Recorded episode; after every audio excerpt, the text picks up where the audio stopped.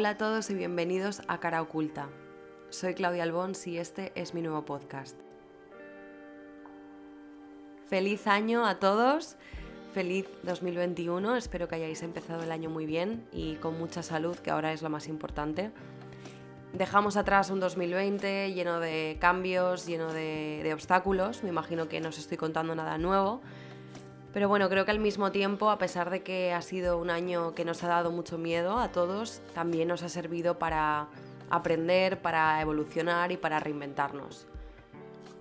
Este pasado mes de diciembre estuve ausente con el podcast, quería pediros disculpas mm, rápidamente, pero es que fue un mes bastante complicado. Supongo que ya lo sabréis que eh, la pandemia, el coronavirus, ha azotado bastante fuerte a las Islas Baleares y creo que de hecho ahora estamos en, la peor posición en España. Y bueno, pues claro, he tenido a varias personas de mi alrededor de baja por culpa del coronavirus.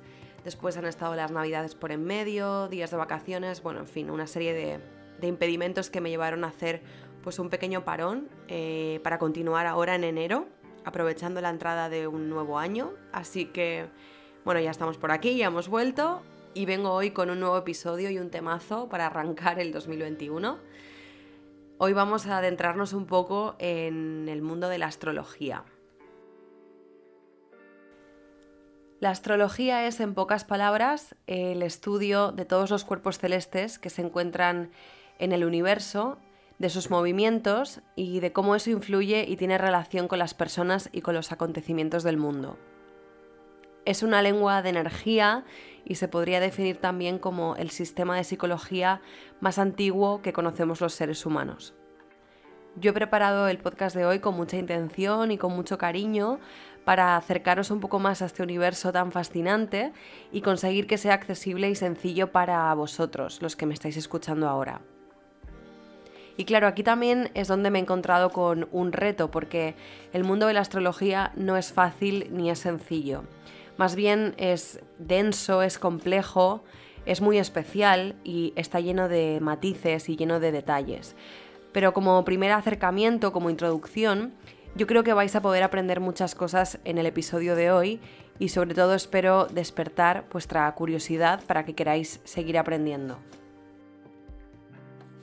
A mí hace muchísimos años que me interesa la astrología, eh, tampoco podría decir exactamente cuántos, pero recuerdo incluso de muy pequeña, en casa de mis padres, estar mirando el álbum de fotos eh, mío de cuando era un bebé y encontrarme en la primera página del álbum un recorte de una revista que hablaba sobre la niña Géminis nacida en el año 1990 y de cómo sería ese bebé, de cómo se desarrollaría eh, después en su niñez, en su adolescencia se ve que bueno, mi madre ya ponía atención a estos temas y claro, sin quererlo, la astrología pues siempre ha estado presente en mi vida, ¿no?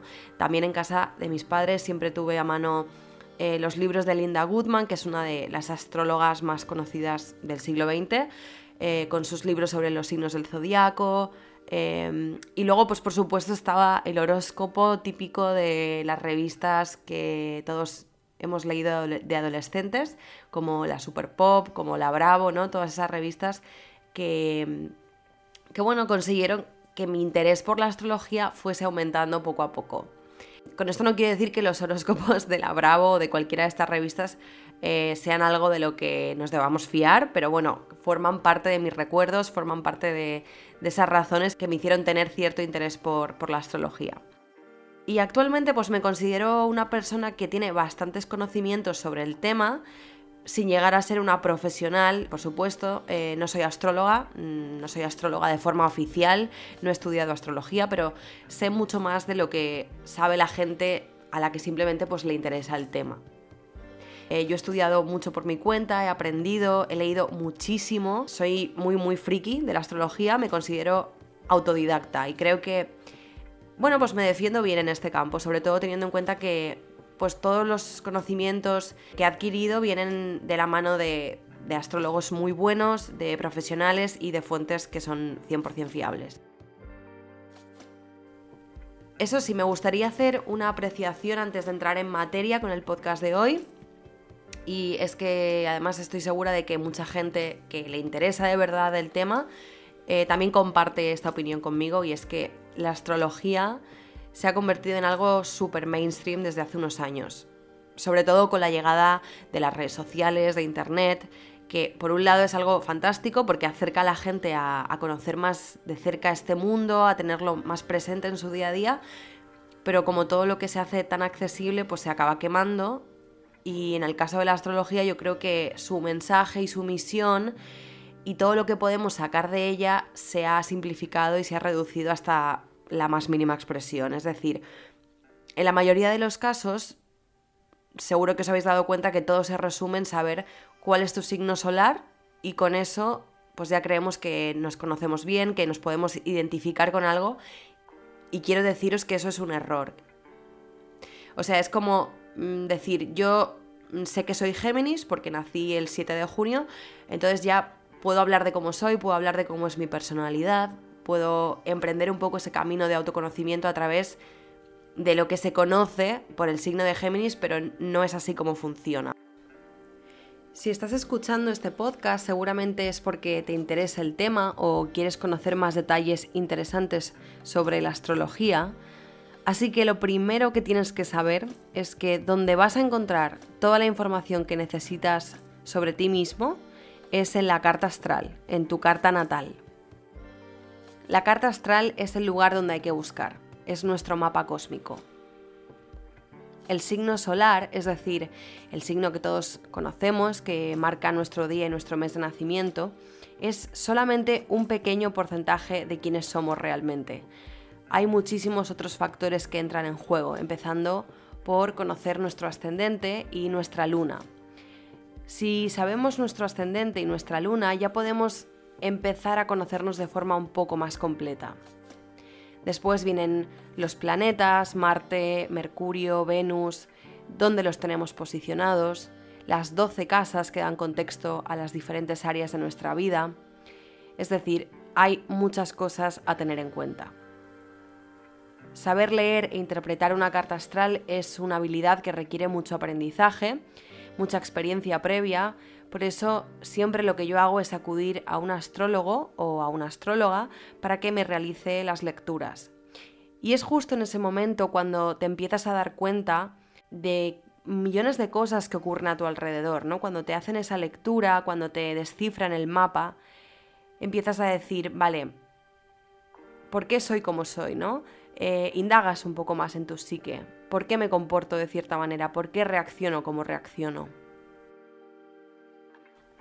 Que te lean tu carta astral es una forma estupenda de saber cómo podemos transformar nuestras energías bajas en energías altas, ¿no? Y de esa manera evolucionar y crecer. Podemos saber cuáles son nuestras cualidades, cuáles son nuestros puntos débiles, qué podemos mejorar, a qué hemos venido a este mundo, qué energías y karmas traemos de nuestras vidas pasadas, la última vez que tuve una sesión con una astróloga fue hace unos seis meses aproximadamente. Fue un regalo que me hizo mi mejor amiga Marta por mi cumpleaños. Y la astróloga, que se llama Begoña, me dijo una frase que se me quedó bastante grabada. Me dijo, los astros inclinan, no obligan. Y con eso lo que quería decir es que nuestro destino no está escrito con tinta imborrable. No, no es algo que no podamos cambiar. Los astros lo que hacen es nos dan una idea de cómo puede ir dirigida nuestra vida, según la posición del cielo en nuestro momento de nacimiento, pero al final somos nosotros quienes decidimos cómo vivirla. Y podemos decidir conocernos y saber cuáles son nuestros puntos débiles y mejorarlos, o no hacerlo. Por supuesto, cada uno es libre al final de creer o no en, este tema. Yo entiendo que haya mucho escepticismo alrededor de la astrología, porque es algo muy intangible, no es empírico, eh, no hay demostraciones científicas y hay gente que piensa que no son más que tonterías. Pero yo sí creo eh, muy en serio la influencia de los astros, de los planetas. Eh, hay una energía gigantesca moviéndose encima de nuestras cabezas en el universo. Y sinceramente la auténtica tontería yo creo que es pensar que eso no nos puede influir de ninguna manera, ¿no? Tampoco creo que sea coincidencia que el ciclo lunar eh, sea aproximadamente de 28 días, al igual que el ciclo menstrual de las mujeres. Hay mucha influencia del universo en nuestro día a día y es tan fácil como simplemente querer estar abierto a entender estos hechos y a utilizarlos a nuestro favor para evolucionar. Bueno, una vez dicho esto, vamos a entrar más en materia. Os voy a explicar lo que vamos a hacer hoy.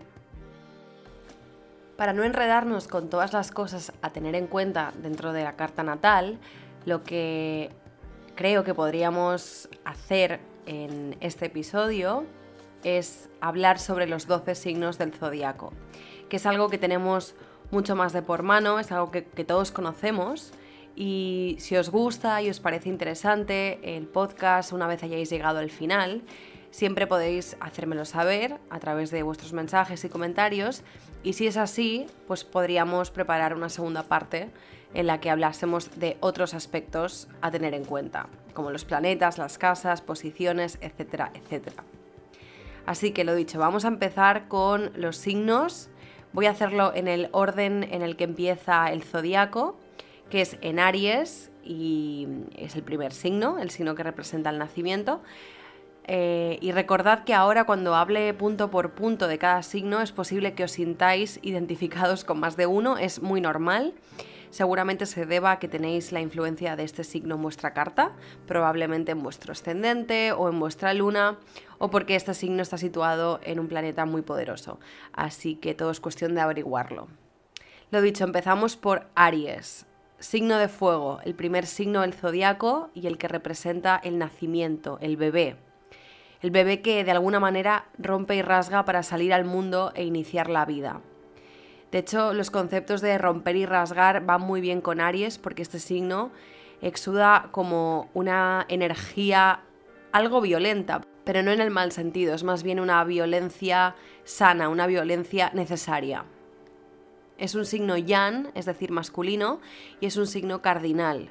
Los signos cardinales son los que inician, son signos iniciadores, los que empiezan y dan comienzo a una etapa. En este caso, Aries representa perfectamente esa energía precursora, ese impulso que siempre te hace moverte hacia adelante. Y el planeta que rige Aries es Marte, es el planeta rojo, precisamente el planeta de la guerra, de la batalla, del emprendimiento, del liderazgo. Los Aries son muy buenos líderes, tienen mucha fuerza, mucho empuje, tienen un espíritu guerrero, les gusta conquistar eh, y no les gusta que se le den las cosas con mucha facilidad, ¿vale? Les gustan los retos y son muy, muy competitivos. La parte del cuerpo que rige a Aries es la cabeza, por eso tienen fama de ser muy determinados, como que se tiran de cabeza hacia las cosas. Eh, también son muy impulsivos, ¿no? Tienen poca paciencia, suelen tener ideas muy claras, eh, incluso también intuiciones como muy potentes y, lo dicho, se tiran a la piscina, ¿no? Son muy hot-headed, que se dice en inglés, cabeza caliente. Son sumamente francos, a veces brutales, y os lo digo yo que tengo el planeta Marte eh, precisamente en Aries. O sea, está en su domicilio, está muy exaltado. Y yo tengo ese defecto, podría decirse, ese defecto que, bueno, puede ser un defecto una virtud, pero de la franqueza, ¿vale? A veces incluso eh, los Aries no se miden muy bien. Te dicen lo que piensan a la cara, te lo dicen sin rodeos eh, no les gusta la gente que se anda con rodeos, la gente que se anda por las ramas. Son muy directos y también aprecian que tú lo seas.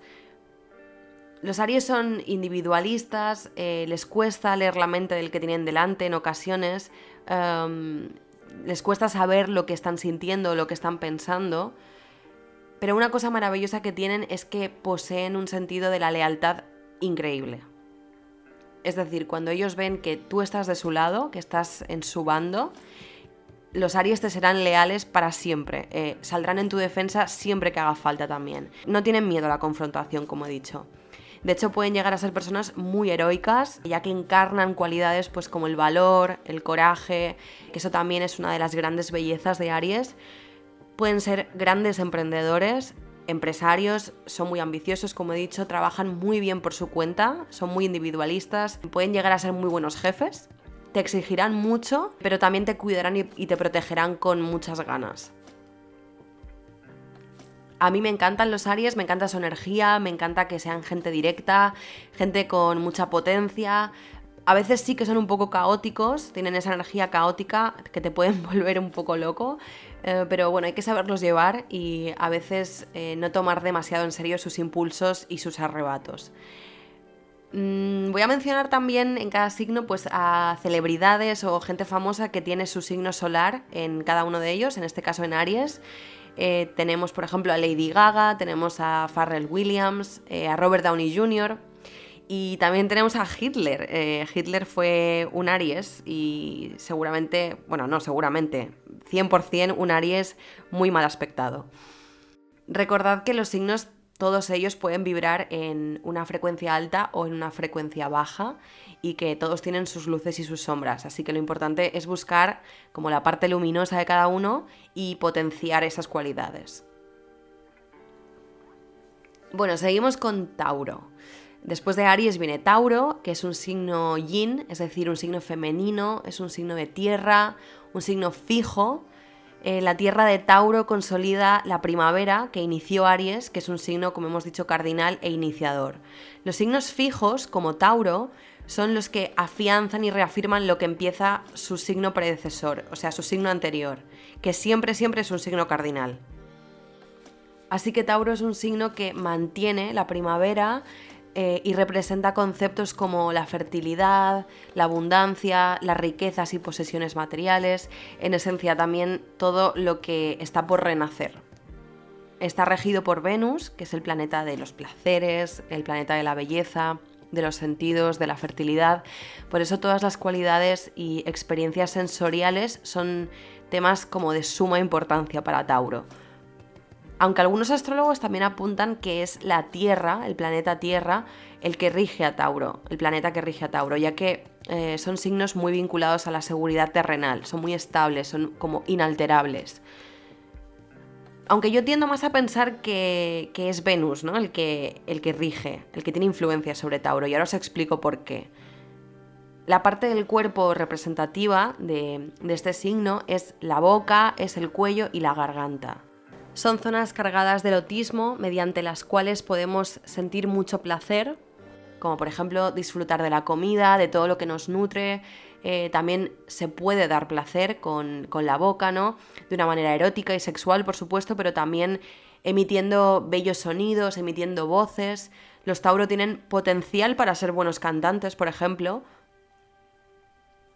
es un signo que vive en su cuerpo, que disfruta de los placeres sensoriales, eh, de, los, de, lo que puede tocar, de lo que puede sentir. Eh, y no es tanto un signo espiritual o que disfruta del, pues, de lo místico ni de lo intelectual, sino que em, él necesita percibir con su cuerpo. Por lo tanto, eh, sí, son signos cargados de sensualidad que disfrutan del mundo con sus cinco sentidos. Yo, por ejemplo, también tengo al planeta Venus. Eh, en mi carta natal tengo a Venus en Tauro, que también está en su casa, donde se siente cómodo, como tengo a Aries en Marte, como he comentado antes, y aquí puedo decir que, que yo disfruto mucho de este emplazamiento de Venus en Tauro, porque entiendo mejor de dónde viene mi vena más hedonista, ¿no? Como más disfrutona. Aunque a veces, claro, hay que tener cuidado con esto porque puede llevar a caer a la gente en excesos, ¿no? Como eh, en el sibaritismo, en, en todo lo que es puramente materialista también, ¿no? Hay que tener cuidado. El signo de Tauro es un signo que no se puede acelerar. Tú no puedes acelerar a una persona que tiene una gran influencia de Tauro en su carta, por ejemplo. Ellos necesitan su propio tiempo. Van lentos, pero van seguros. Es decir, avanzan, eh, pero avanzan poco a poco a su ritmo. Esta lentitud, eh, entre comillas, corresponde al crecimiento natural que se da en todas las cosas de la naturaleza, ¿no? En las cosechas, en las cosas que no se pueden trastocar ni intentar apresurar, porque van a su propio ritmo. Eso es un poco la energía también que representa Tauro. Es un signo muy paciente, es un signo muy receptivo, maravilloso, con el que siempre puedes contar y son muy buenos amigos, son de estos amigos que te escuchan de verdad y es complicado hacerles enfadar, pero si consigues hacerles enfadar, ten mucho cuidado porque los Tauro pueden ser terribles enemigos. Eh, te van a guardar mucho rencor siempre, no se van a olvidar nunca de lo que les has hecho y les cuesta mucho desenfadarse. Son signos que una vez entran en ese estado les cuesta mucho como volver hacia atrás. Yo me quedo de Tauro con su afán por disfrutar, por gozar de la vida, eh, porque son personas que se apuntarán contigo a un festín, se apuntarán contigo a cualquier plan que, que, sea un deleite y un disfrute y nunca, nunca te van a decir que no. Así que agénciate a un amigo Tauro si te gusta disfrutar de la vida a ti también eh, y gozar con todo tu cuerpo. Así que mm, voy a mandarle un beso, por cierto, a mi amiga Marta, que es mi Tauro favorita. Famosos con el signo solar en Tauro tenemos a Megan Fox, tenemos a Adele, la cantante Adele, eh, a Gigi Hadid, tenemos a Penelope Cruz, Donatella Versace y Jack Nicholson, por ejemplo. Bueno, seguimos con Géminis, que es mi signo solar. Géminis es un signo de aire, es el tercer signo del zodiaco y es un signo de energía masculina inmutable. Hemos visto ya el signo cardinal, eh, como Aries, el fijo, como Tauro, que es el que perpetúa lo que ha empezado su signo anterior, y ahora llegamos al signo mutable, que es Géminis. Eh, los signos mutables son los que vienen aquí como a cambiar un poco las cosas, a poner en duda todo lo que se ha establecido con anterioridad. Son signos eh, un poco agitadores, ¿no? Que inducen al cambio, pero el cambio mm, también es bueno, ¿no? Es necesario. Los Géminis representan la transición de la primavera al verano. Hemos pasado de la tierra sólida, fija y estable de Tauro a una corriente de aire fresca que es Géminis es esa sensación como burbujeante de cuando el verano está a punto de llegar, ¿no? Géminis tiene una energía como muy burbujeante de algo que está en efervescencia. Eh, como se dice en inglés, es bubbly energy. Eso es eh, lo que es Géminis. Para que entendáis un poco el cambio de aires que representa, eh, Géminis está regido por el planeta Mercurio, que es el planeta que precisamente más cambios realiza y que más se mueve dentro de su órbita. Eh, Mercurio emite una energía muy volátil, muy cambiante, también es un poco caótica. Supongo que os suena Mercurio retrógrado. Eh, Mercurio es también el planeta de la comunicación, por eso el signo de Géminis está increíblemente bien dotado para la palabra, para comunicar.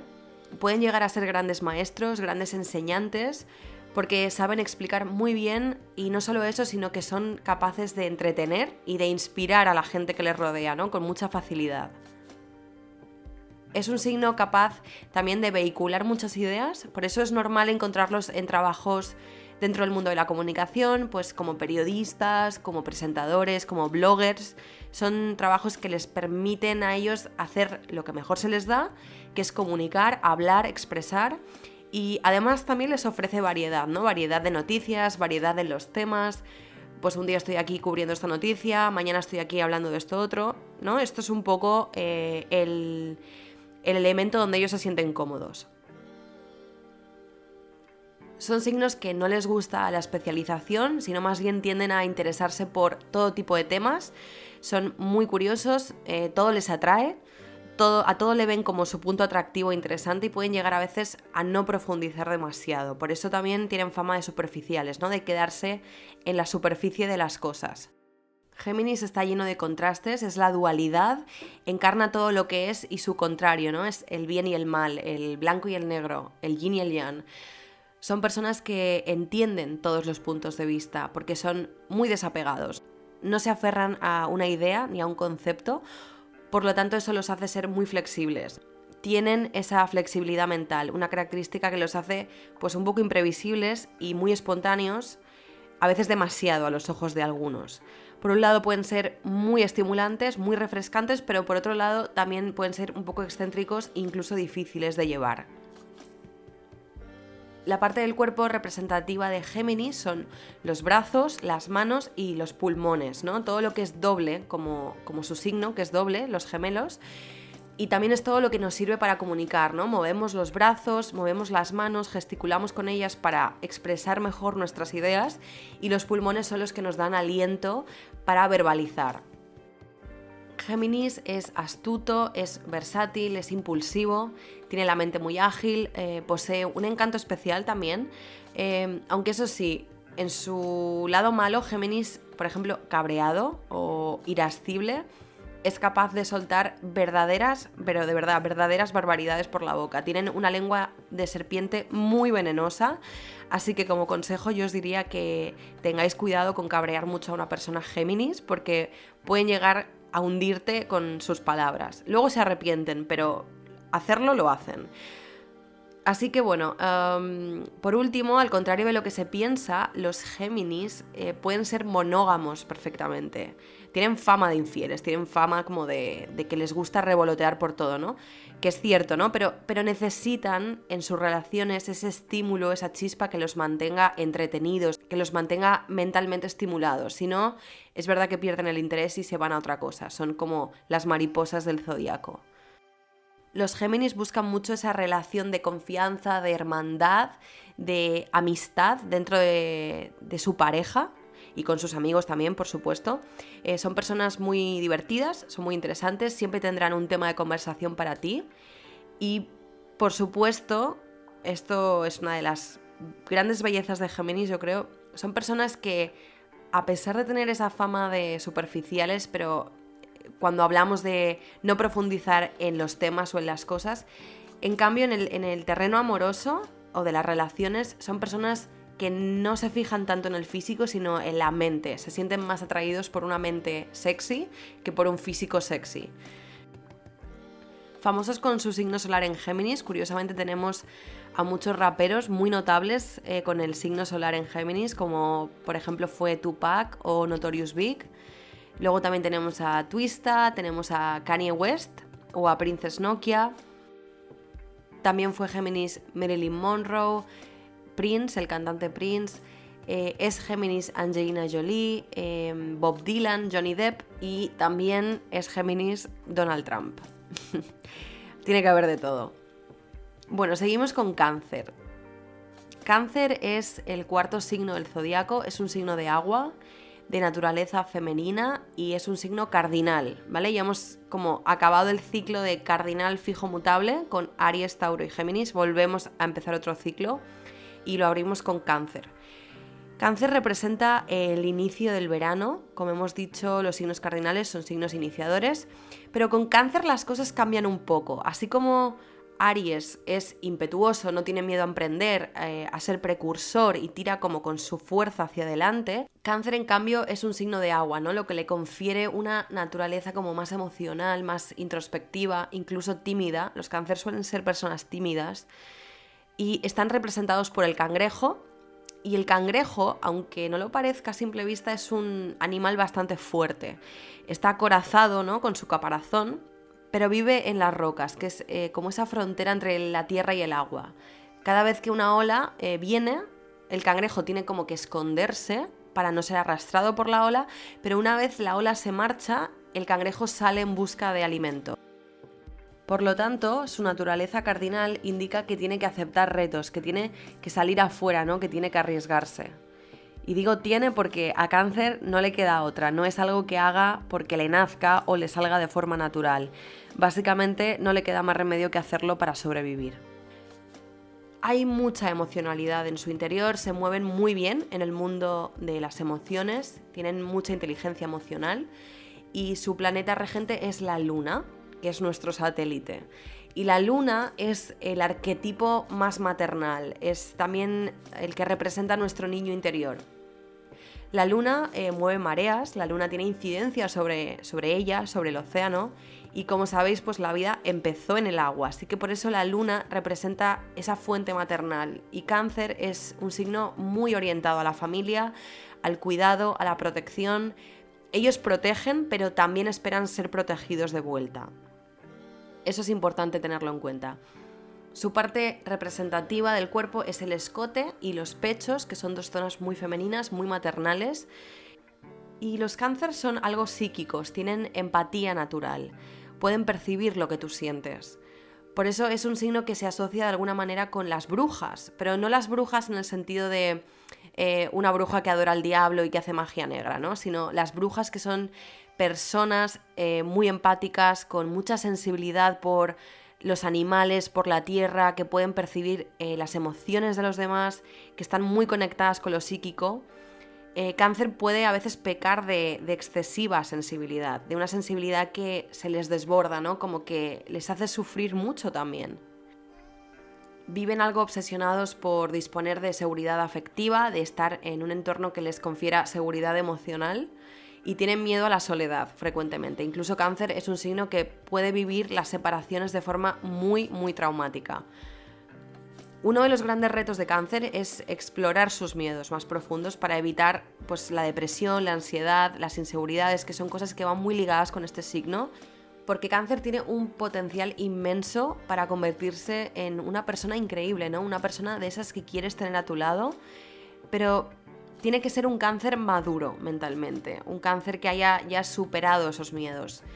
Si lo consigue, eh, tendrá por un lado una cualidad maravillosa, que es la de la empatía, la que acabamos de comentar, mezclada además con sus experiencias de vida por haber tenido que salir al mundo a luchar, sin morir en el intento, por supuesto, y eso hará de ellos seres increíblemente sabios. Algunas celebridades eh, con su signo solar en cáncer son Lana del Rey, eh, Frida Kahlo, Ariana Grande, Lady Di o Meryl Streep. Y llegamos casi casi a la mitad del zodiaco eh, con el siguiente signo, que es Leo. Bueno, los Leo y yo hemos tenido relaciones súper pasionales, de verdad, de puro fuego, tanto en lo bueno como en lo malo. Eh, pero aún así, he de decir que Leo es un signo que me gusta bastante. Eh, los Leo, como he dicho, son signos de fuego, son signos de energía masculina y son signos fijos. Leo es el que mantiene el calor de la estación del verano. Entendemos que la cualidad como más representativa del verano, en su máximo apogeo, es el calor, ¿no? Con todas sus letras. Eh, pues eso mismo es Leo, es el fuego intenso, el fuego luminoso, el fuego poderoso también. Al contrario que Aries, que representa más la chispa que enciende el fuego, Leo es eh, la hoguera que se mantiene caliente y alta durante muchas horas. Pero es verdad que para mantener la hoguera necesitamos ramas, necesitamos combustible. Por eso Leo también es un signo que se caracteriza por necesitar la aprobación y el refuerzo del exterior, ¿no? El refuerzo de los demás. Es un signo que le da mucha importancia a las alabanzas de los de fuera. Necesitan tener una corte de aduladores y una red de apoyo. Leo eh, está regido por el Sol, como no podía ser de otra manera, por supuesto, eh, el Sol, el astro rey, el centro del sistema solar. Leo se siente cómodo siendo el centro de atención, es algo que no le impone nada, sino todo lo contrario, se crecen siendo el centro de atención. Hay algo mm, de egocentrismo en Leo, ¿no? Pero al mismo tiempo también son capaces de iluminar y de alentar muchísimo a la gente que tienen a su alrededor. Son personas muy inspiradoras, es un signo que iluminará la habitación en la que esté, pero también te iluminará a ti de alguna manera. Hay un punto de performance en la manera de actuar de los Leo, como que a veces no son 100% naturales, ¿no? sino que están actuando para un público. Eh, no sé si me explico. Y eso a veces, claro, no les hace ningún favor porque se tiende a banalizar al signo de Leo en muchas ocasiones. Y en absoluto es un signo como para hacer mofa, ¿no? Leo es un signo que encarna una energía muy luminosa, casi sagrada, eh, como diría José Millán, que es uno de mis astrólogos favoritos. Eh, los leos son muy, muy generosos, son muy pasionales, también son personas muy acogedoras, necesitan amar para sentirse vivos les encantan las demostraciones de afecto, las demostraciones de cariño a lo grande. Eh, por ejemplo, un novio o una novia Leo eh, nunca te dirá que no a un beso en público, a una muestra de amor por la calle o en un sitio con mucha gente o delante de tu familia. O sea, les encantan este tipo de cosas a los Leo, ¿no? La parte del cuerpo que rige a este signo es el corazón y el sistema cardiovascular, que en muchos sentidos son los órganos que insuflan vida al cuerpo, que les dan calor. También es importantísimo mencionar que tienen mucho carisma, que tienen un don de gentes enorme y que emanan una energía de persona importante, de persona que se sabe especial, que está acostumbrada a que lo traten de forma especial. Aunque puede llegar a ser un signo muy inseguro también y a tomarse las cosas muy a la tremenda si se sienten heridos y traicionados. En el trabajo tienen un olfato muy desarrollado para los negocios, son estrategas, saben separar muy bien el grano de la paja y como jefes te pueden hacer currar mucho, te exigirán mucho, pero también te protegerán mucho y sabrán cuidar muy bien de ti, un poco como los Aries.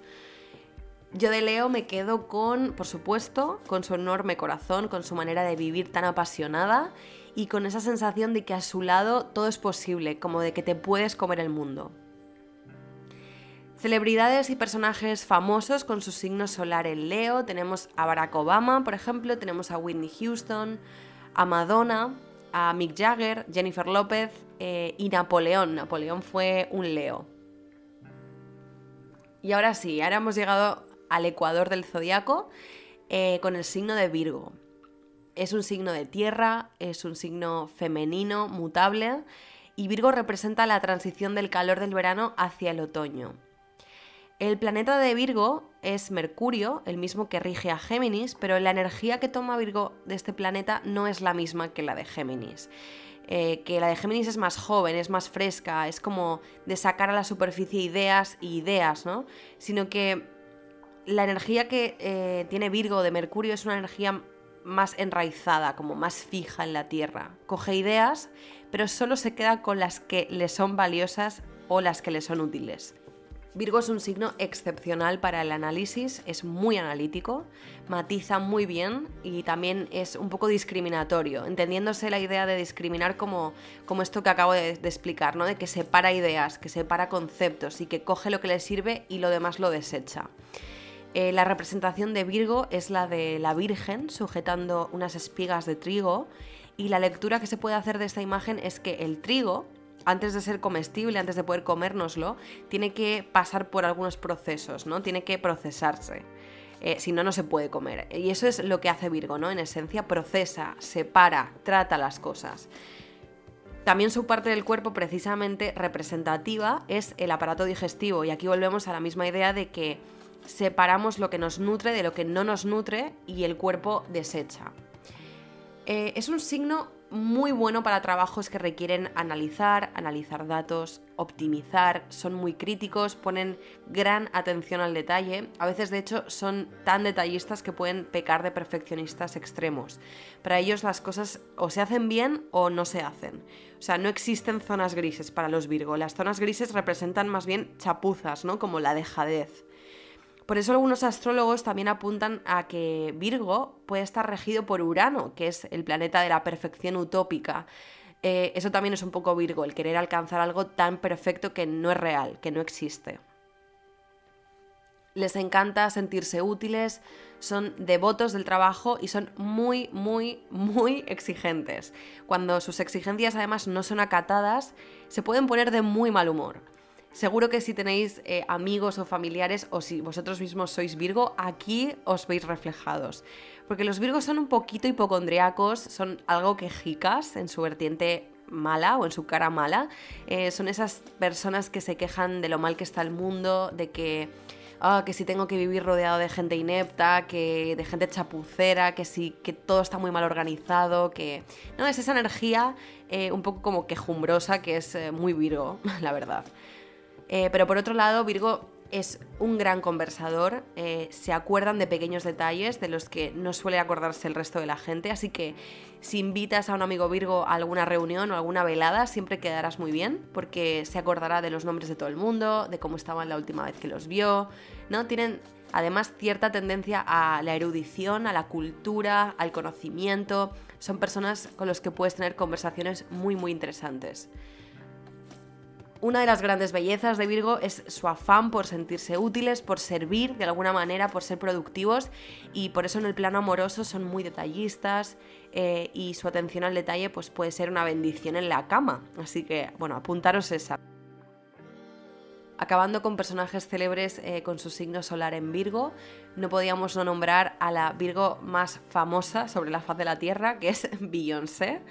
Eh, también un Virgo muy conocido es Tim Burton, Michael Jackson fue Virgo, Freddie Mercury también, eh, la modelo Claudia Schiffer, el actor Keanu Reeves y la cantante Amy Winehouse. Bueno, ahora en breve continuaremos con la otra mitad de signos. Ya hemos eh, analizado un poquito a los primeros seis signos, pero antes quiero dejaros con una canción de Love Age, que es un grupo brutal que me descubrió mi chico cuando empezamos a salir. Y esta canción se llama Everyone Has a Summer. strangest music to make love to. Passion-filled rendezvous, heart, heart, heart-wrenching goodbyes. The way I've always wanted it to be, Elaine. And it won't be. Not, not as long as you insist on living in the past. Because that's pain. You dig? I don't care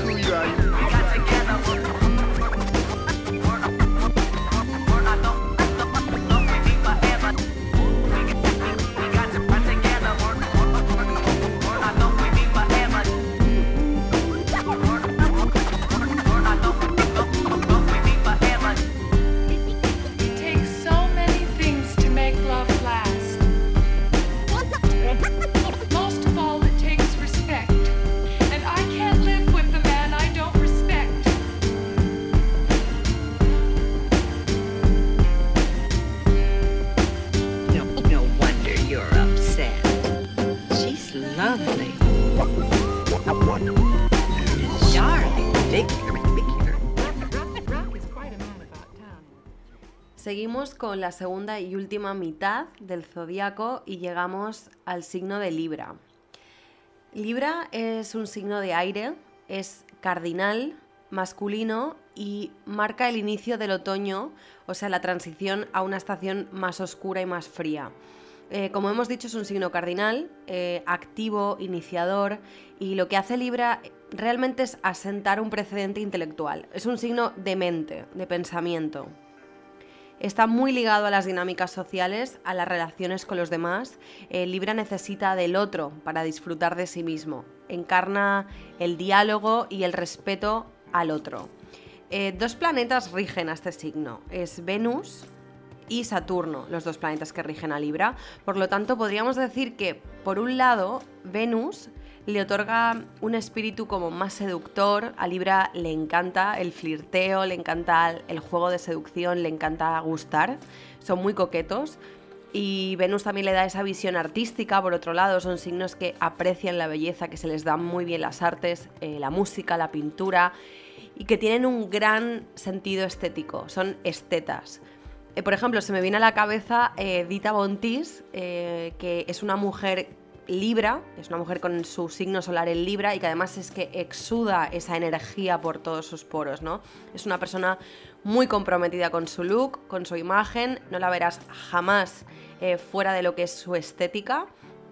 Ella dice que, es imposible que la pilles un día en, vaqueros, en jeans y deportivas, porque bueno, directamente es que no se las pone.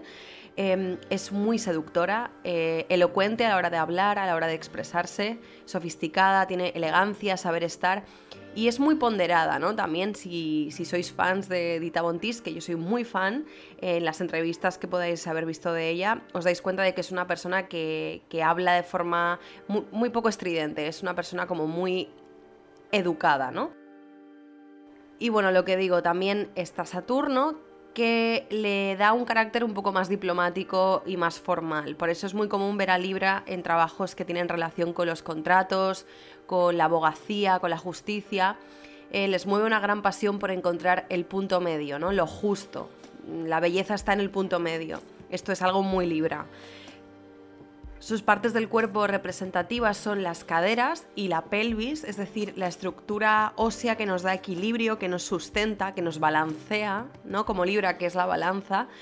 Y con esto, a ver, no quiere decir que ellos estén siempre equilibrados, ¿no? Sino que es un signo que siempre está sopesando, ponderando.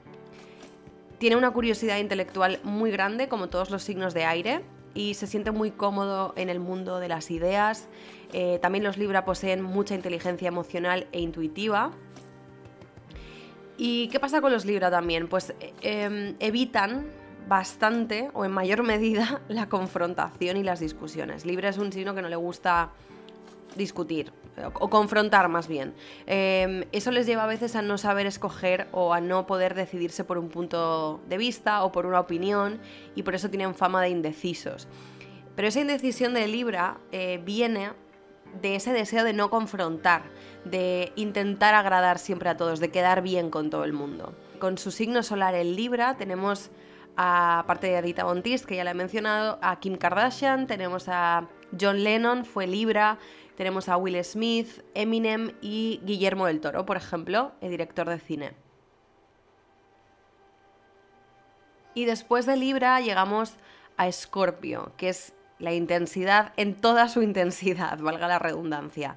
Escorpio, no lo digo yo, sino los astrólogos eh, coinciden todos en esto, que es un signo extremadamente complejo. Es un signo de agua, yin, es decir, femenino, y es un signo fijo, es el signo que se mantiene en la plenitud del otoño. Se corresponde con las aguas profundas y densas del océano, ¿no? Esas aguas oscuras, misteriosas, enigmáticas, que miras y que te sobrepasan por su increíble profundidad y, y, hay mucha gente que tiene miedo de nadar en esas aguas, que les tiene mucho respeto. Las aguas de Escorpio están cargadas de emociones y desde ahí es donde ellos operan, desde el mar de las emociones. Los Escorpio se dice que viven entre el éxtasis y la agonía, ¿no? Es, es, un signo que es muy de sentir, de sentir con muchísima intensidad. Lo bueno es muy bueno, son momentos pico para los Escorpio, y lo malo es muy malo y son momentos como de depresión absoluta.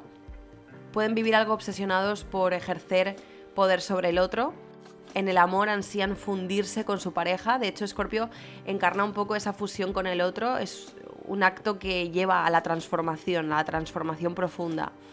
El lema de los Escorpio es un poco transfórmate o muere. Es el ave fénix. Para que lo entendáis, el ave fénix es una figura típica escorpiana. Es el que resurge de sus cenizas, el que ha tenido que morir para transformarse en algo más elevado. Por eso también se les conoce por tener una mejor actitud que otros signos ante cosas inevitables como por ejemplo la tragedia o la muerte.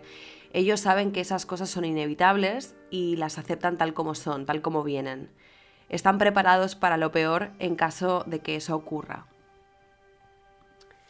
Es un signo que tiende a cuestionar todas las reglas y pueden llegar a sentirse oprimidos por el status quo. Su naturaleza apasionada los inclina a experimentar lo máximo posible. También tienen mucha fuerza de voluntad, pueden concentrarse en ganar riquezas y poder si ellos lo desean. En resumen, son personas fuertes que en su mejor vertiente querrás tenerlos cerca de ti. Plutón es el planeta que rige a Escorpio. Eh, justamente en mi carta natal también tengo a Plutón en Escorpio, en su domicilio. Y Plutón eh, como planeta representa la regeneración, la inclinación espiritual, la psique interior. Y Plutón era el rey de los infiernos, el rey del inframundo en la mitología romana, que se corresponde con Hades en la mitología griega. Por lo tanto, es ese descenso a los infiernos. Los Escorpio tienen tendencias naturales a sentirse atraídos por temas de naturaleza un poco oscura, ¿no? como la muerte, el sexo, el ocultismo. Escorpio sabe traer a la luz temas que están ocultos y tienen mucho talento para conseguir que lo que no es convencional sea aceptado. Son personas que persiguen a sus demonios sin descanso durante toda la vida hasta que se dan cuenta de que lo más inteligente y lo más sensato es dejar de perseguirlos o intentar pactar con ellos o hacer las paces. Se dice que son personas muy psíquicas, muy intuitivas, que saben ver perfectamente lo que los demás ocultan y claro, pueden utilizar eso para hacerles daño también, para herir a los demás. Saben cuáles son los secretos más ocultos de la gente y cuáles son sus puntos débiles. Escorpio va normalmente cinco pasos por delante de ti y por eso también pueden ser eh, bastante manipuladores, saben manipular con mucha facilidad. Escorpio es un signo terrorífico cuando se enfada, eh, no querrás tener a un enemigo escorpio bajo ningún concepto, porque se pueden tomar eh, cada pequeña ofensa de manera muy personal y ya que sienten todo de forma tan profunda, también creen que han sido despreciados a la mínima de cambio. Así que, como he dicho al principio, es el signo más intenso del zodiaco y eso significa, se puede traducir en que sus reacciones también son más fuertes y más intensas que la ofensa misma. La buena fama de la que gozan los Escorpio en el terreno sexual, seguro que ya habréis escuchado que los Escorpio tienen muy buena fama en la cama, que son muy buenos amantes, pues algunos astrólogos apuntan que realmente es un mecanismo evolutivo que ha tenido que desarrollar Escorpio, ¿no? Como un incentivo que ellos ofrecen a sus parejas por toda esa intensidad que depositan en el otro. Lo que ellos piden o exigen en sus relaciones sentimentales es algo que no puede darles todo el mundo, no está capacitado todo el mundo para ofrecerles. Por lo tanto, eh, tienen que compensar de alguna manera y lo compensan pues eh, siendo muy buenos en el terreno sexual. Pero también es cierto que el sexo como tal es una experiencia, o más bien es la experiencia más profunda para Scorpio, si lo pensáis, tiene mucho sentido. El sexo es la unión de dos cuerpos y como ya hemos dicho, Scorpio necesita de esa fusión. En cualquier caso, si quieres estar con un escorpio, tienes que ser una persona fuerte, igual que ellos, a la que no le asusten las emociones fuertes. Y una de las grandes ventajas o bellezas de contar con un amor escorpio es que serían capaces de morir por ti, de morir por su pareja. Pueden hacer gala de una lealtad y una fidelidad que es fuera de serie. Personajes famosos con su sol en escorpio están Drake, Frank Ocean, eh, la actriz Scarlett Johansson, la actriz también Tilda Swinton, Bill Gates y Grace Kelly. Y continuamos con Sagitario, que es el signo donde yo tengo la luna. Os voy dando estos datos sobre mis posiciones y mi carta por si os parece interesante y también porque me gusta compartirlo con vosotros. Así que lo dicho, Sagitario, es un signo de fuego y es un signo mutable, por lo tanto es un signo joven, de energía masculina y encarna la transición del otoño al invierno. Como signo de fuego representa el fuego ardiente, el fuego que eleva sus llamas hacia lo más alto, hacia el cielo, ¿no? El planeta que rige a Sagitario es Júpiter y Júpiter es el planeta de la abundancia y del crecimiento. Sagitario ansía experimentar, ansía vivir con todas las letras y en mayúsculas. Viaje es una palabra muy importante para Sagitario porque Sagitario necesita estar en movimiento, necesita buscar, experimentar. Les encantan los idiomas, les encantan las culturas extranjeras. Júpiter además es el planeta más grande del sistema solar. Dos palabras que definen muy bien a Sagitario son precisamente grande y expansivo. Ellos necesitan ampliar sus miras, abrir horizontes, necesitan espacio, espacio físico. Los Sagitarios no son signos que, por ejemplo, se adapten bien a las rutinas eh, y son difíciles de atar en corto. Son signos con un espíritu muy abierto y son muy libres. Su lado oscuro a veces puede ser precisamente ese, ¿no? Que se expanden demasiado. Puede ocurrir que, por ejemplo, la pasión que sienten por sus ideas o sus valores, que es un signo muy bueno, que, defiende sus ideas y sus valores con mucha pasión, también puede acabar convirtiéndoles en, personas demasiado dogmáticas o difíciles de manejar. A Sagitario le encanta la diversidad. De hecho, están representados por un centauro, que es como una especie de bestia, ¿no? Es medio humano, medio caballo. Y Sagitario es un signo que combina el instinto animal con el intelecto humano. Tiene esa dualidad también tan interesante. Sus partes del cuerpo representativas son los glúteos y las piernas, que son dos partes de la anatomía humana muy potentes, ¿no? Que contienen mucha fuerza, mucha fuerza bruta. Pueden ser grandes inspiradores, personas que te levantan el ánimo y el espíritu. Grandes predicadores son muy buenos también con los speech motivacionales, dada su naturaleza y condición de fuego mutable, de esas llamas, como he dicho, que se elevan hacia el cielo hay una cualidad innata en ellos de elevar, de predicar un mensaje de positividad y de generosidad. También son gente muy espiritual, con altas miras, pero a la vez también tienen grandes demandas corporales. Son um, gozadores de alto espectro, son hedonistas espirituales y también hedonistas corporales.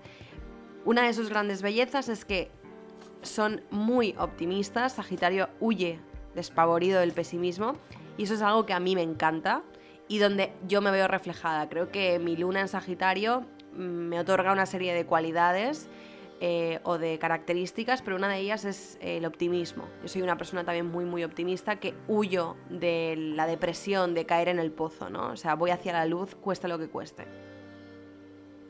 Bueno, celebridades con su signo solar en Sagitario. Eh, tenemos a Brad Pitt, tenemos a Billie Eilish, a Steven Spielberg, Britney Spears y Christina Aguilera y Jay-Z. Y llegamos casi casi al final con Capricornio, que es un signo muy infravalorado, pero que a mí personalmente me encanta. De hecho, es uno de mis signos favoritos. Capricornio es un signo cardinal, es un signo de tierra y de energía yin, o sea, energía femenina. Eh, es el signo que recibe, mm, por decirlo de alguna manera, el sufrimiento o el dolor del inicio de la estación del invierno. Los Capricornio necesitan tomar medida de todo, de saber cómo están las cosas a su alrededor antes de tomar acción. Es un poco igual que Cáncer, que también es un signo cardinal y de energía yin, igual que Capricornio. Capricornio es muy práctico, está muy orientado hacia metas tangibles, hacia metas concretas y son lo que se diría los escaladores de la montaña. Saturno es su planeta regente, es el planeta que representa los límites, las estructuras, las barreras, por eso Capricornio organiza y estructura como nadie en el zodíaco. Está representado por la cabra, que en inglés la cabra de Capricornio se, se llama sea goat, es decir, así traducido literalmente es cabra de mar, ¿no? Eh, lo que representa es una cabra que es mitad cabra y mitad pez. Es un ser mitológico, por supuesto, y representa la cabra que va segura, que trepa, que escala por la montaña hacia la cima, eh, pero su condición acuática también le confiere esa cualidad fantástica, mitológica, de saber que hay un sueño, que hay una meta que hay que alcanzar. Capricornio se sabe destinado a algo tangible, como he dicho, que puede materializar, algo que puede estar asociado a un trabajo, por ejemplo, o a una carrera profesional. Capricornio llega a sus fines, alcanza la cima y es un sufridor, puede llegar a aguantar el sufrimiento que haga falta por llegar arriba. Y justamente en este tema del sufrimiento, Capricornio cuando sufre no lo suele mostrar abiertamente, les cuesta demostrar debilidad a los Capricornio. Por otro lado, es muy productivo, responsable, fiable, competitivo y maduro. Maduro es una palabra muy importante en el vocabulario Capricornio eh, porque a ellos no les asusta envejecer, al contrario, ¿no? Encuentran muchas ventajas al hecho de madurar, como por ejemplo que te tomen en serio. Y bueno, yo aquí me veo reflejada, no, lo de luego. Mm, tengo tres posiciones en Capricornio dentro de mi carta y creo que esta característica, la de la madurez como una razón para que te tomen en serio los demás, es algo con lo que me identifico muchísimo. Saturno es su planeta regente, como he dicho antes, y Saturno es Cronos, es el dios del tiempo. El tiempo es el que te da experiencia, el que te da conocimiento y a Capricornio le gusta tener experiencia, es como si el tiempo jugara a favor suyo.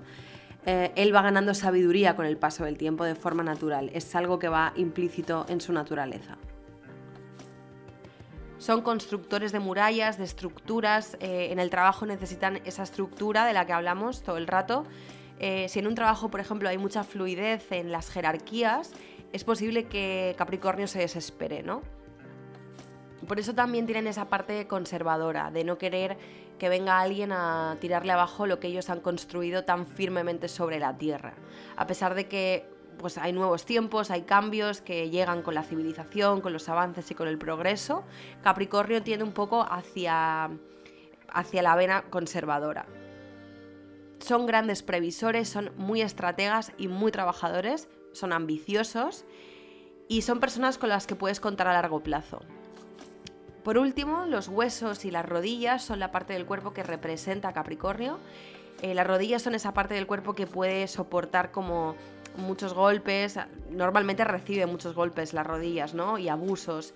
Y al mismo tiempo los huesos son la estructura que nos mantiene en pie, ¿no? Que nos mantiene firmes. Los Capricornio en eso eh, son pilares, ¿no? son rocas asentadas en la tierra. Se puede depender de ellos perfectamente, puedes apoyarte en ellos cuando te haga falta. Y a veces se les tilda de fríos, pero en realidad no son fríos, lo que pasa es que son personas que pueden regular sus emociones con facilidad, tienen mucho autocontrol y pueden como apretar el botón de apagado y encendido cuando ellos decidan. Famosos con el sol en Capricornio están Michelle Obama, Jared Leto, Kate Moss, Orlando Bloom, Irina Shayk o eh, Timothy Chalamet. Bueno, nos quedan dos signos nada más. Eh, yo me lo estoy pasando genial, se me está haciendo muy corto, pero vamos con el penúltimo signo del zodiaco, que es Acuario. Acuario es un signo de aire.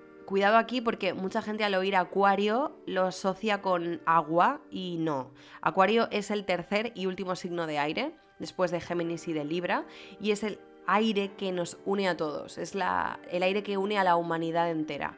Acuario tiene una gran conciencia de globalidad. Es un signo fijo que permanece, que se consolida en el invierno más blanco y más luminoso. Combina esa naturaleza volátil de los signos de aire, que está muy orientada hacia la comunicación, hacia el intelecto, pero al mismo tiempo es un signo fijo. Es eh, muy interesante como estas dos cosas porque los acuarios son personas de ideas y convicciones muy rotundas. Ellos van en búsqueda de la verdad absoluta. En su vertiente más oscura, cuidado, pueden llegar a ser brutalmente dogmáticos, un poco como los Sagitario que acabábamos de mencionar, que también buscan la verdad y defienden sus ideas con mucha pasión, a veces demasiada pasión, ¿no? Los Acuario quieren darle a la humanidad los medios necesarios para liberarse, para encontrar la verdad. Tienen un concepto muy claro de lo que tiene que ser, de cuál es la situación ideal para la sociedad. Así que cuidado con las utopías, porque las utopías son algo que van muy ligadas a este signo.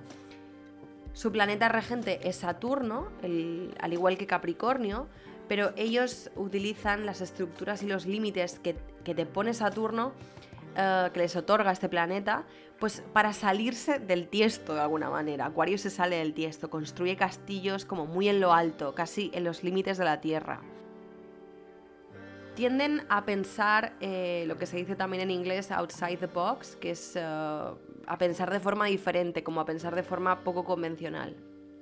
A Acuario le gusta lo novedoso, para ellos lo que no es novedoso no es interesante y simbolizan de alguna manera el arquetipo del hombre del futuro, ¿no? de la era de Acuario, de la gran mutación.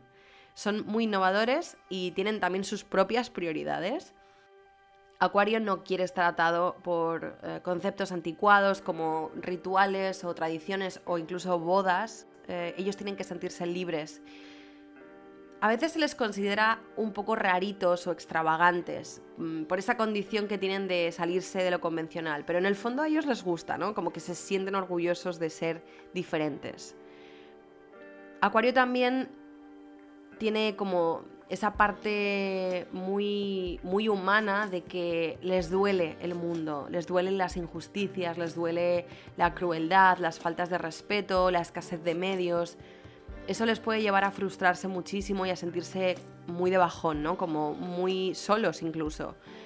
Son muy humanitarios, se, dan a causas mayores orientadas hacia un bien común, a un bien comunitario, no tienen ninguna dificultad para deshacerse del ego, del yo más narcisista, porque para Acuario el mundo es un nosotros, es un todo. No hay identidades individuales, no hay jerarquías para ellos. Son personas que pueden llegar a ser revolucionarias gracias a su energía, a su gran capacidad de entregarse al mundo y su parte del cuerpo representativa son, bueno, las pantorrillas por un lado y el sistema circulatorio que simboliza la tendencia de estos nativos al intercambio y a la transmisión de conocimientos. Celebridades que tienen su signo solar en Acuario están Alicia Keys, Harry Styles, David Lynch, eh, Bob Marley y Paris Hilton, que yo creo que es mi Acuario favorita. y bueno, ya llegamos al último signo del zodiaco, que es Piscis, los hipersensibles Piscis, que también representan el final de la vida. Eh, así como Aries representa el bebé, el nacimiento, Piscis representa el final del viaje. Es un signo de agua, es un signo mutable y femenino y representa también la transición del invierno a la primavera, cuando la naturaleza está derritiéndose del hielo, ¿no? Como descongelándose, atravesando ese punto antes de volver a renacer hay una energía muy emocional, eh, muy alta en Piscis. Eh, existen en el mundo los Piscis de forma como más emocional que racional. Eh, son muy compasivos, son creativos, son muy soñadores. Están muy apegados a, los sentimientos, a lo paranormal también. Y representan esa frontera que se disuelve, eso que es como intangible. Piscis, como he dicho, es hipersensible y pueden llegar incluso a convertirse en mártires. Eh, es la imagen del pez nadando en dos direcciones opuestas, ¿no? Piscis entiende que no existe una sola verdad, sino que puede haber varias verdades y eso lo convierte en una persona a veces demasiado tolerante, ¿no? Como que consiente mucho a los demás. Y no en el buen sentido precisamente, porque esa gente puede llegar a pasarles por encima. Piscis eh, no suele aceptar tampoco los convencionalismos o los protocolos así como así, pero al mismo tiempo no cuenta con la suficiente motivación ni el suficiente empuje para luchar contra ellos. Les falta iniciativa para resolver problemas. En su vertiente más oscura, los Piscis tienden a ser escapistas, son personas que pueden llegar a pasar de todo. Y en su lado más luminoso, Piscis es el salvador, es el el signo compasivo, el altruista, el santo. Son muy imaginativos, creo que ya lo he comentado, eh, tienen toques de artista, tienen en general también un carácter muy afable, muy amable, son sensibles a los sentimientos y a los sufrimientos de los demás. Y su planeta regente es Neptuno, que es el dios de los océanos. Los Piscis son misteriosos, son como insondables de alguna manera. Es un signo mágico, el que nos lleva al más allá. Um, disfrutan del hogar, de la familia eh, y en la pareja son personas muy leales que respetarán y comprenderán las emociones de su pareja. ¿no? Eh, podemos nombrar algunos famosos nacidos bajo el sol de Piscis, como son eh, Rihanna, uh, Kurt Cobain, Elizabeth Taylor, Drew Barrymore, Sharon Stone y Albert Einstein. Albert Einstein fue un hombre nacido bajo el sol de Piscis. Y con Piscis ya hemos llegado al final y hemos hecho un repaso de los 12 signos del zodiaco. Me gustaría saber si os habéis sentido identificados con vuestro signo solar, si quizás os habéis sentido más identificados con otros que no esperabais. ¿Habéis aprendido cosas nuevas sobre vosotros mismos? Bueno, creo que llevamos aproximadamente una hora de episodio y aunque yo me quedaría más tiempo hablando con vosotros y pasando el rato charlando sobre astrología y sobre signos, vamos a cerrar por ahora el episodio y os prometo una segunda parte la semana que viene en la que os contestaré a todas las preguntas que me mandasteis por Instagram en referencia al tema de hoy. Os recomendaré libros, aplicaciones, os hablaré sobre el signo ascendente, sobre cómo averiguar vuestro propósito en el mundo. En resumen, será una parte 2 muy interesante y que concluirá este primer acercamiento a la astrología. Espero que os haya gustado mucho el podcast de hoy. Sabéis que podéis eh, escribirme, podéis enviarme mensajes contándome qué os ha parecido. Siempre os contesto a todos y los agradezco muchísimo. No olvidéis seguirme en mi Instagram personal, arroba claudialbons, o en el Instagram de este podcast, arroba caraocultapodcast. Os mando un beso enorme a todos y que tengáis una increíble entrada en este 2021. I am Gemini, super fly, fly guy. I am Gemini, two heads, one eye. I am Gemini, like Pac, Andre, Lauren, and Kanye, Boy George, and Anne Frank. I am Gemini, but no, I'm not fake. I am Gryffindor, but don't move like Snape. I am Gemini, people love to call me crazy, but they judging and they hating, and I'm too gone for explaining. I am Gemini. June 14th. And all the famous rappers got a sign like me. And all the famous rappers got a heart like me. But I know that I'm different and they're not quite me. I'm the horoscope pole, I'm the planet and moon. I'm the rising ascendant, fifth degree to the moon. I'm the witch of your dreams, I'm the voice in your head. Your husband sent me a just left him on red. My planet's Mercury, my element is air. I'm such a free spirit that I don't fucking care. If I got a blunt, I ain't moving out my chair. You can kiss my dairy hair, cause it's shaped like a pear. Little zodiac, ginger snap, pretty little shorty with the snapback. Tarot deck on sack, like to get her feet wet with peep